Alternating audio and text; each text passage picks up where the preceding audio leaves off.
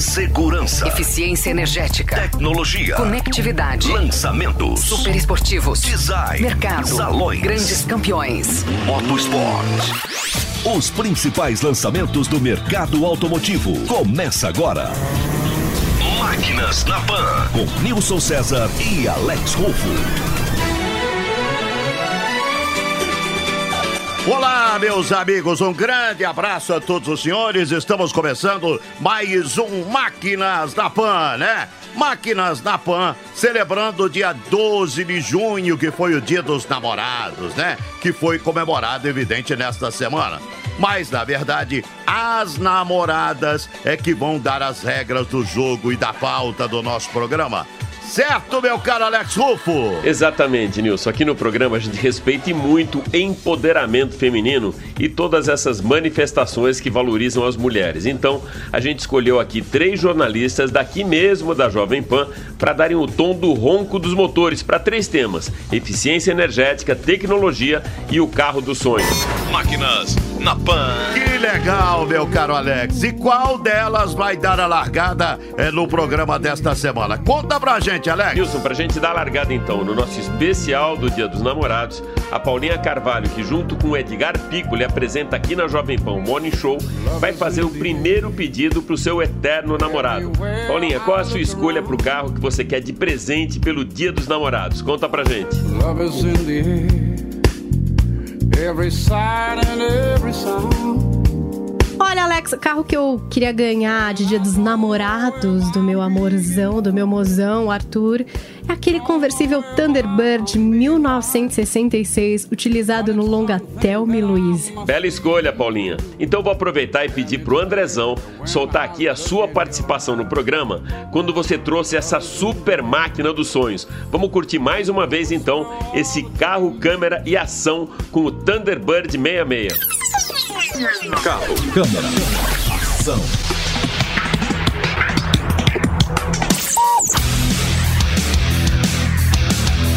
Olá, Alex! Vamos falar sobre a magia do carro conversível. Se eu fechar os olhos agora e tentar lembrar qual que mais me marcou na história do cinema, eu rapidamente tenho um flashback. A imagem daquele conversível planando sobre os cânions da Rota 66, num voo planejado por um pacto de amizade forte entre Thelma e Louise. Thelma. I'll get it! Now, I still have to ask Daryl if I can go. You mean you haven't asked him yet? Thunderbird 1966 verde claro, que foi parceiro de Susan Sarandon e Gina Davis no longa escrito e dirigido por Ridley Scott, Tell Me Louise, de 1991.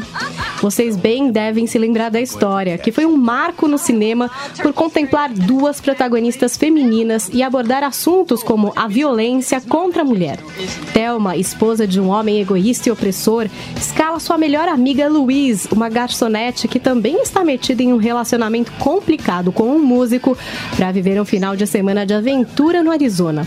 Um acontecimento logo no começo da saga transforma a trajetória da viagem e também o rumo das vidas dessas mulheres. Foi também nesse filme que fomos impactados pela beleza ainda jovem de Brad Pitt, uma das figuras que cruza o caminho dessas amigas e pega inclusive uma carona nesse conversível. Bem me lembro também da Ferrari 250 GT Spider California 1961, que foi ostentada pelos meninos da eterna sessão da tarde de Curtindo a Vida Doidado de 1986. Depois de rodar com a máquina, os garotos se enroscam, tentando voltar o odômetro para não serem pegos pelo uso indevido do carrão. Vale um spoiler: a Ferrari acaba varando a janela da garagem e fica completamente destruída. Amantes de suspense podem ter tido pesadelos com Christine, protagonista de um dos livros mais famosos de Stephen King e que, quando adaptado para o cinema em 1983, ganhou corpo em um Plymouth Fury 1958 vermelho. Her name's Christine. I like that. Esse é o carro que faz com que o colegial Arnie Cunningham, interpretado por Keith Gordon, desenvolva uma obsessão simbiótica. Ele cuida do carro e se alguém se coloca em posição de atrapalhar esse zelo, Christine, o Plymouth, mata. Sim, rola uma dúvida sobre se o próprio garoto conduz o veículo. Agora é com você, Alex. Qual é o seu conversível inesquecível? Paulinha, antes de eu revelar aí o meu conversível inesquecível, vale o seguinte comentário. Esse tema carros e cinema ele é tão vasto e tão legal que um dia a gente podia fazer um especial com um programa inteiro dedicado aos carros da telona. A gente vai segurar esses 30 minutos do programa com um line-up muito campeão e as suas escolhas então foram um show. Muita ação, aventura e suspense. Agora, respondendo a sua pergunta, a minha escolha, Paulinha, o meu conversível inesquecível é um carro pouco conhecido aqui no Brasil, mas que protagoniza uma cena do cinema com muito glamour, bem mais romântico, aí um tema bem mais romântico e que mistura até um pouco do cenário da Fórmula 1. É o Sambin Alpine 54 do filme Ladrão de Casaca, to Catch a Thief, aquele filme do Alfred Hitchcock, que ele utiliza na cena Linda Francis, interpretada por Grace Kelly ao volante, que leva o John Robbie, que é o Cary Grant, que é um ladrão internacional de joias, o gato, passeando por Mônaco, Nice e Cannes e também Menton. Ou seja, uh, Sambin Alpine 54 com a Grace Kelly e Cary Grant. Essa é a minha escolha, né? E foi durante essas filmagens que a Grace Kelly conheceu o príncipe Ranier de Mônaco e abandonou a carreira de atriz logo depois de se casar com o príncipe. O carro até hoje faz parte do acervo da família real, mas bem que ele poderia estar na minha garagem. Mas não tá. E olha, Paulinha, que eu dirigi alguns carros por essas estradinhas românticas da Côte d'Azur, mas não foi nem o Sambin Alpine e nem ao lado de uma princesa. Na verdade, eram carros alugados e do meu lado o meu parceiro Nilson César durante os GPs de Mônaco de Fórmula 1. Cela vi. Máquinas na Pan. É verdade, Alex. Nós pegamos muitas vezes essas estradas durante os GPs de Mônaco, tanto para Monton como para Nice, Cannes, né? É verdade. E pegava aquele trenzinho também, que a gente saía lá de Nice e ia diretamente pro Principado de Mônaco, né?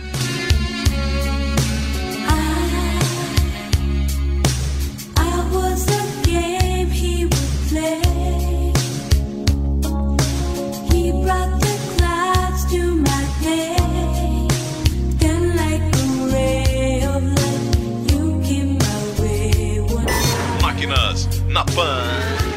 Aproveitando então, já que falamos de Mônaco, ou como diria Monaco, meu amigo Cláudio Kasuki, Alex, quem não pegou a melhor estrada foi o Emanuele Pirro, né? Piloto experiente e atualmente comissário da FIA, com aquela decisão punindo o Vettel nas ruas do Principado.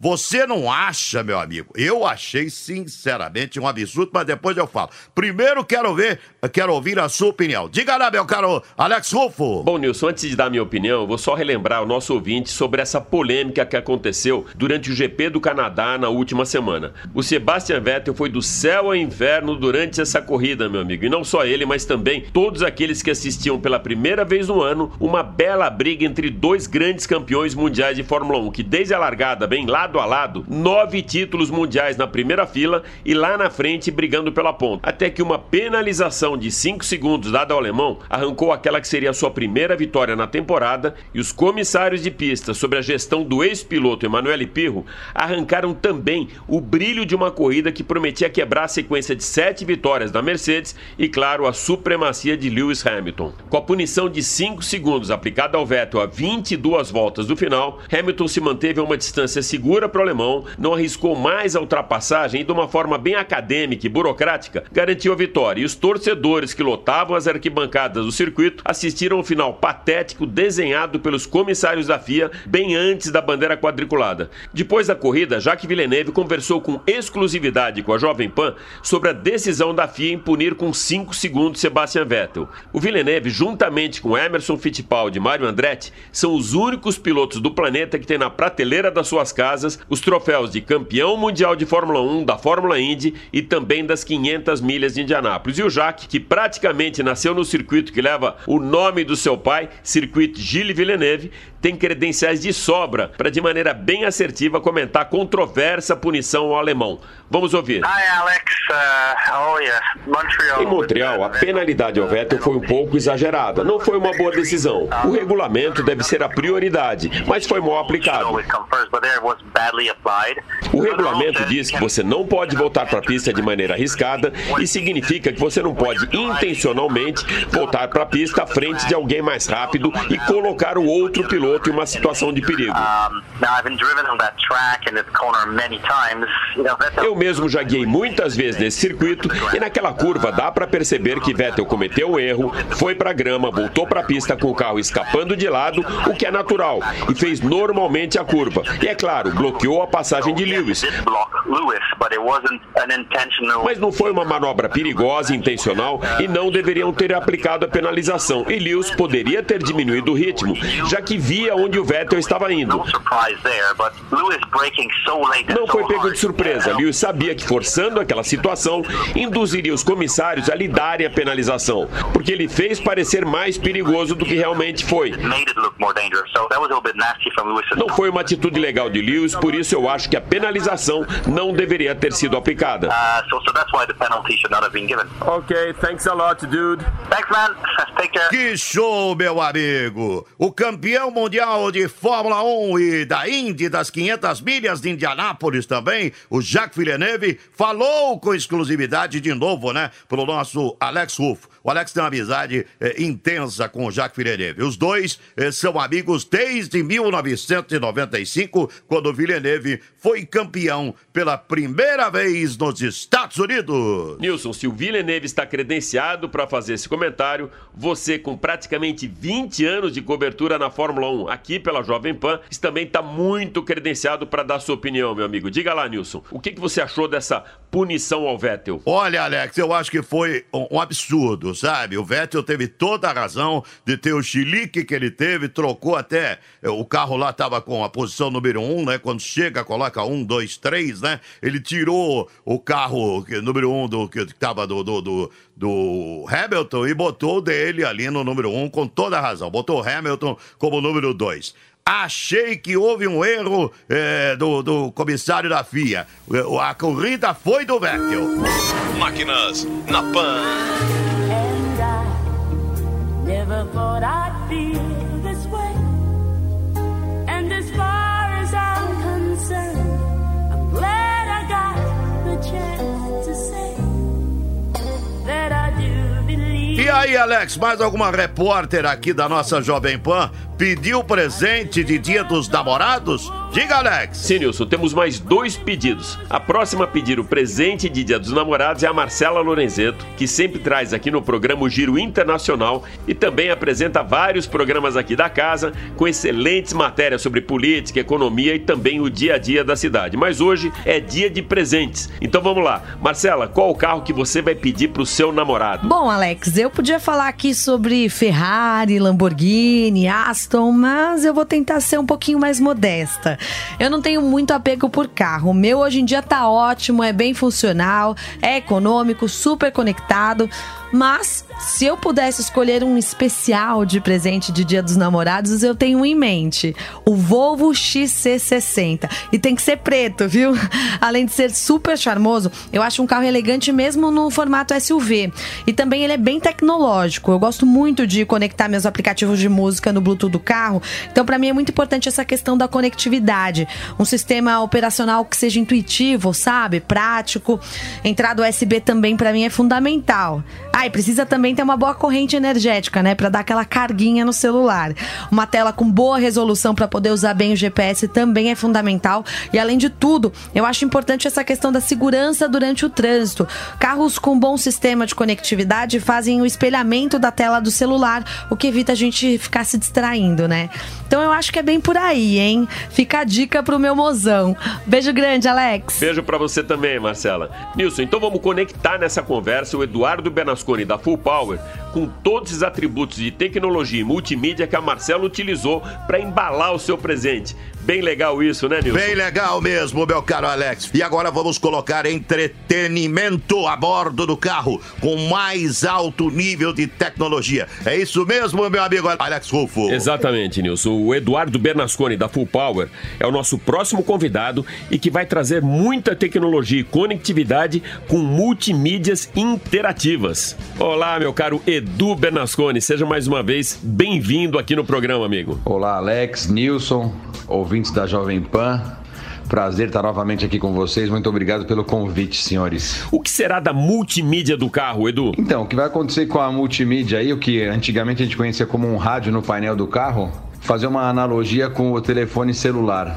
Hoje, os telefones celulares viraram smartphones. E o antigo rádio do carro está virando uma central multimídia que terá até dados dados móveis, como a gente tem no celular hoje. Edu, me diga uma coisa, como é que está esse universo hoje? Hoje, as multimídias já estão se preparando para receber banda 5G. E aí, como a internet, com acesso à internet tão rápido, vai ser possível ter muitos dados no multimídia, vai ser idêntico a um smartphone. E conversando com o pessoal que é fornecedor de equipamentos para as montadoras, pega uma Logigo, por exemplo, que é uma das principais fornecedoras. Eles já têm multimídias, projetos de multimídias que vão reconhecer até a face do dono do carro. É, de ordem prática, então, Edu, de que modo o fabricante pode interagir com o consumidor? Os fabricantes vão poder falar com o seu consumidor, com o dono do carro da marca e avisar se o carro está chegando na hora da revisão, chamar o sujeito para uma promoção que está tendo na concessionária, já que ele está passando lá perto. Não tem mais essa de a multimídia ter entrada USB, Bluetooth e ponto final e navegação, vai. Agora eles vão poder cuidar de ar-condicionado.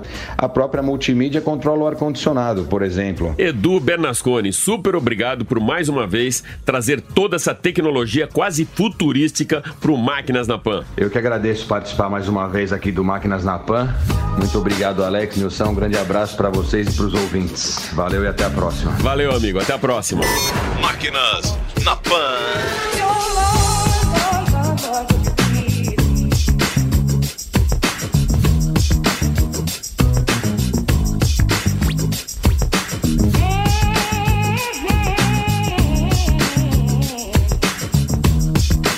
Legal, nós seguimos com Máquinas da Pan. Muito boa essa matéria com o Edu Bernasconi. Alex, o mundo está totalmente conectado mesmo, né? E os carros aceleram cada vez mais forte nessa estrada da transformação digital e da eficiência energética, né?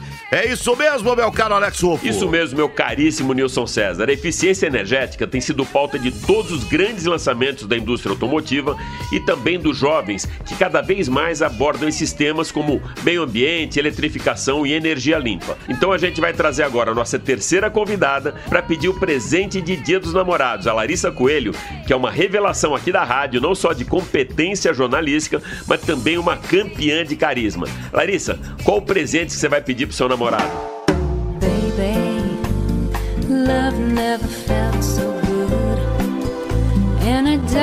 Olha, Alex, já que é pra escolher um presente pra essa semana dos namorados, eu vou deixar a modéstia de lado. E o meu namorado pode preparar o bolso, porque a minha escolha é nada menos do que o Porsche Panamera. Além de ser um belo carro, ele é potente, viu? Vai de 0 a 100 km por hora em apenas 4,6 segundos. E ó, tudo com economia. O importante para mim é um carro que privilegia a eficiência energética sem poluir o meio ambiente. E o Panamera é justamente um carro ecológico, que não perde em nada na potência. Já o preço, ah, esse é salgado, hein? Na versão mais cara, o Panamera pode passar de 1 milhão e 200 mil reais. Tô achando que esse presente vai ficar só no sonho, viu, Alex? um abraço.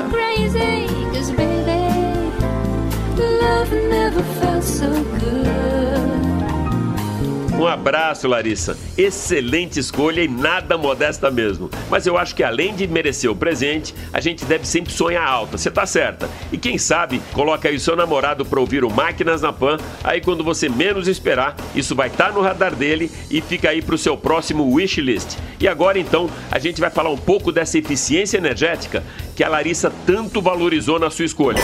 Máquinas na Pan.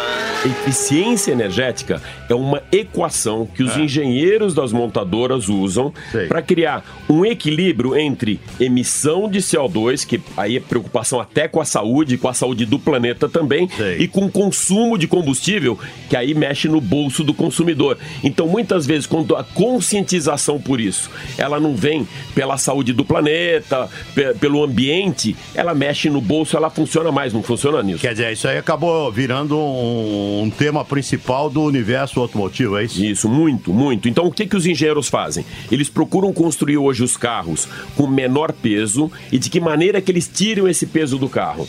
Ah, ou com downsizing dos motores. Agora está muito, ah, muito usado desde o 1.0 quanto do 1.3, ou seja, motores também de três cilindros, motores mais leves, carroceria mais leve, que até tem algumas montadoras, por exemplo, como a Audi, a Fiat, a Volkswagen, que já usam 80% na carroceria de alumínio, Nilson. Ah, e, e eles fazem o desenvolvimento desse design. Eu estava conversando com o pessoal da, da, da Audi, que você citou, em túneis de vento, né? Priorizando o, o- menor arraste aerodinâmico do carro, né? Exatamente, porque da Tô ficando maneira- esperto nesse negócio. Tá bom nisso, hein? É, eu tô andando com você, meu amigo. Tô ficando esperto.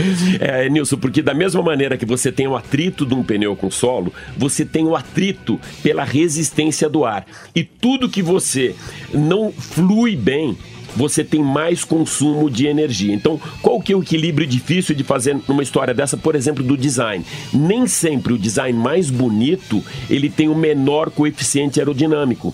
Então, para você conseguir romper esse fluxo de ar com muita suavidade e economizar mais combustível e ter o carro mais no chão, nem sempre é o carro mais bonito. É. Mas o que é negócio de pneu, rapaz? Vamos falar de pneu aqui. Os fabricantes de- de- dos pneus também estão contribuindo para essa história, né, Alex? Né? É, é, não, e, e- qual a importância disso? É a história que você comentava hoje comigo dos pneus verdes, né? E o que que é Pneu palmeirense? Não, para com Pneu isso. verde? O que que é? O que que é essa história de pneu verde? Não, é um pneu que ele é fabricado com matéria-prima sustentável Ah. e que ele também oferece menor resistência ao rolamento e maior eficiência ao atrito. Se você pensar, Nilson, que aqueles milhões de dólares que estão em cima do solo, ou seja, de um projeto de um carro, a única coisa que liga esse carro com o solo é o pneu.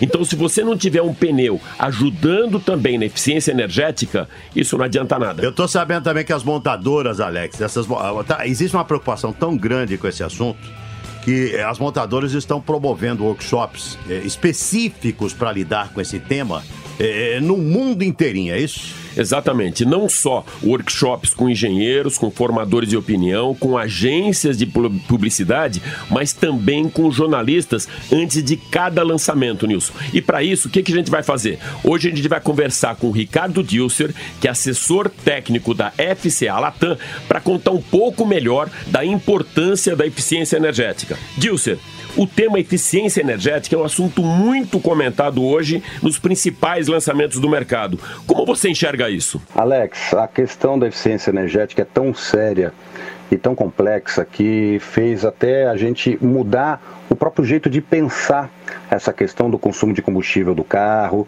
essa questão da eficiência energética, né, de, de quanto que o, o veículo hoje precisa de energia para se deslocar. Antigamente, por exemplo, a gente falava muito no motor. Ah, o motor é econômico, o motor é gastão. Hoje, nós pensamos a questão da eficiência energética como um todo. Imagina que a gente fatia o automóvel em partes para entender qual é a responsabilidade dessas partes e qual é o impacto desses componentes no consumo de combustível do carro. Por exemplo, em relação ao design, temos que trabalhar com designs cada vez mais aerodinâmicos. E esse é um problema, né? Porque a gente tem que fazer carro bonito e aerodinâmico. A gente tem que se preocupar com o peso, o carro tem que ser eficiente do ponto de vista do crash test, no caso de proteger os nossos ocupantes, e não pode ser pesado, então a gente tem que usar material mais leve, material mais nobre. A gente tem que se preocupar em relação como que nós vamos levar esse nosso cliente a um determinado lugar gastando menos, mas com conforto, porque o cliente ele não vai abrir mão hoje de uma direção elétrica, de um ar condicionado, de um espaço interno. Então o carro se tornou maior, se tornou mais confortável, mais seguro E a gente tem que manter o, o consumo de combustível ou até melhorar esse consumo, né? Então hoje a gente pensa o carro como um todo. Não pensa mais só no motor, mas pensa no conjunto todo. Todas essas atribuições do automóvel que faz ter um consumo maior ou menor. É bem difícil essa relação, realmente. Posso fazer uma pergunta pra ele, Alex? Claro. Ô, Dilce, me diga uma coisa, Dilce, pra que, pra que tudo isso funcione, Dilce, é, como é que o condutor, né, como é que ele, qual é a parte do condutor nessa história, Dilce? Ótimo ponto para a gente discutir. Olha só, é, eu já participei de debates acalorados junto à engenharia para redução de 0,5%. Sério, 0,5%.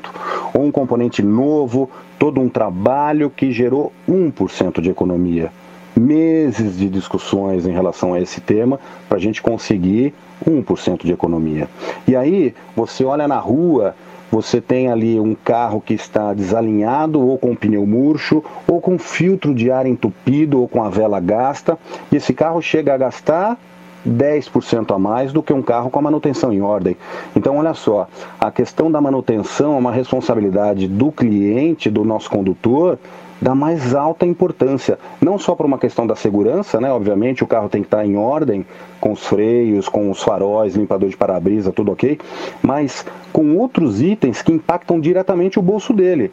Se você tem um carro que gasta 10% a mais do que o seu similar, só porque a manutenção está assim fora do- dos padrões, ou porque o pneu está murcho, ou o carro está desalinhado, ou uma série de pequenos problemas, a cada 10 tanques, você jogou fora um tanque.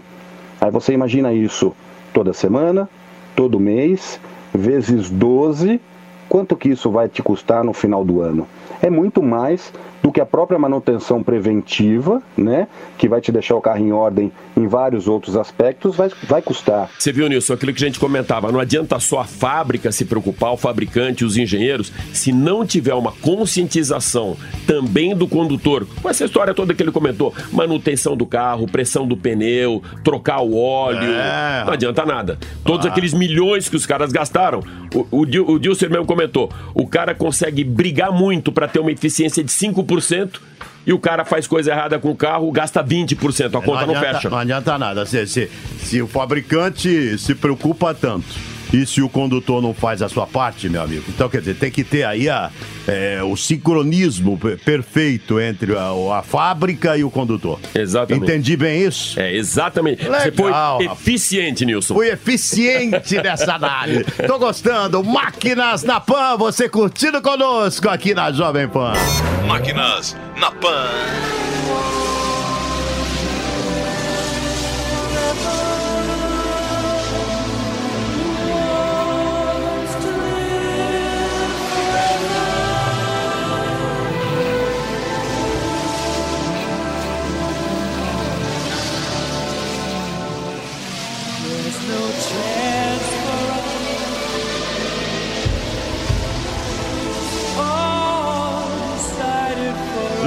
Legal, rapaz. Olha o Máquinas da Pan, cada vez mais diversificado, cada vez mais legal. Eu tenho certeza que você curtiu, né? Curtiu uma semana bem gostosa também e continue curtindo toda a programação da Jovem Pan. O Máquinas da Pan foi bom, hein? Aliás, não foi bom, foi bom demais. Um grande abraço, amigo.